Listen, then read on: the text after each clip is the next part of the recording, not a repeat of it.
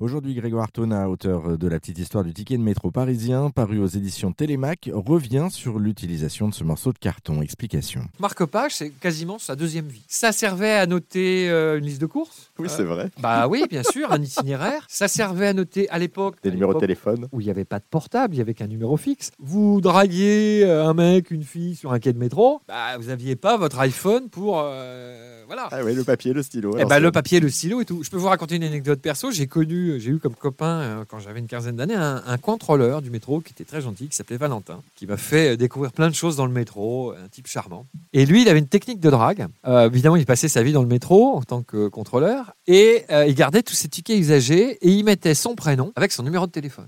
Et souvent, il dessinait une petite fleur. Et du, donc lui, dès qu'il voyait une fille qui lui plaisait dans un wagon, il, il la jouait mais hyper soft. Pas du tout le mec lourd et c'était un type charmant. Et donc dès qu'il voyait une fille, il dit bonjour, moi je m'appelle Valentin. Si tu veux m'appeler, voilà mon numéro. Pas plus, pas moins. Sauf que le gars, il faisait ça toute la journée.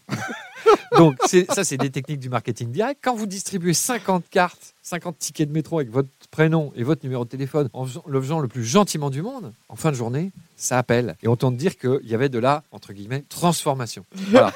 c'est génial ça. C'est c'est une sympa. très belle anecdote en sympa. tout cas. Mais il y a d'autres choses. Je vais raconter une, anecdote aussi qui est liée à la Seconde Guerre mondiale. Beaucoup de Parisiens gardaient leurs tickets de métro aussi pour les découper en forme de croix de Lorraine. Et donc, ça coûtait rien, évidemment. Et ils les jetaient, parce qu'à l'époque, les tickets, il y en avait partout, sur les quais. Et donc, il y a des gens qui, volontairement, jetaient des tickets usagés découpés en forme de croix de Lorraine, notamment lorsque la radio de Londres appelait à certaines journées de résistance, faites le V de la victoire, les gens à la crème étaient le V avec la croix de Lorraine sur les rues de Paris, etc. Et donc, cet appel à, lutter pacifiquement contre l'occupation, elle a été utilisée avec des, ça a été fait notamment avec des tickets de métro. Et donc, il y a des stations qui étaient recouvertes des quais. Donc, c'est un geste qui est facile. C'est un mouvement de résistance passif, mais symbolique. Bon, en tout cas, je vous invite à aller faire un tour et aller euh, justement jeter un œil et, et vous plonger dans la petite histoire du ticket de métro de Parisien euh, de Grégoire Tona. C'est aux éditions Télémac. Merci beaucoup, Grégoire. Mais merci à vous.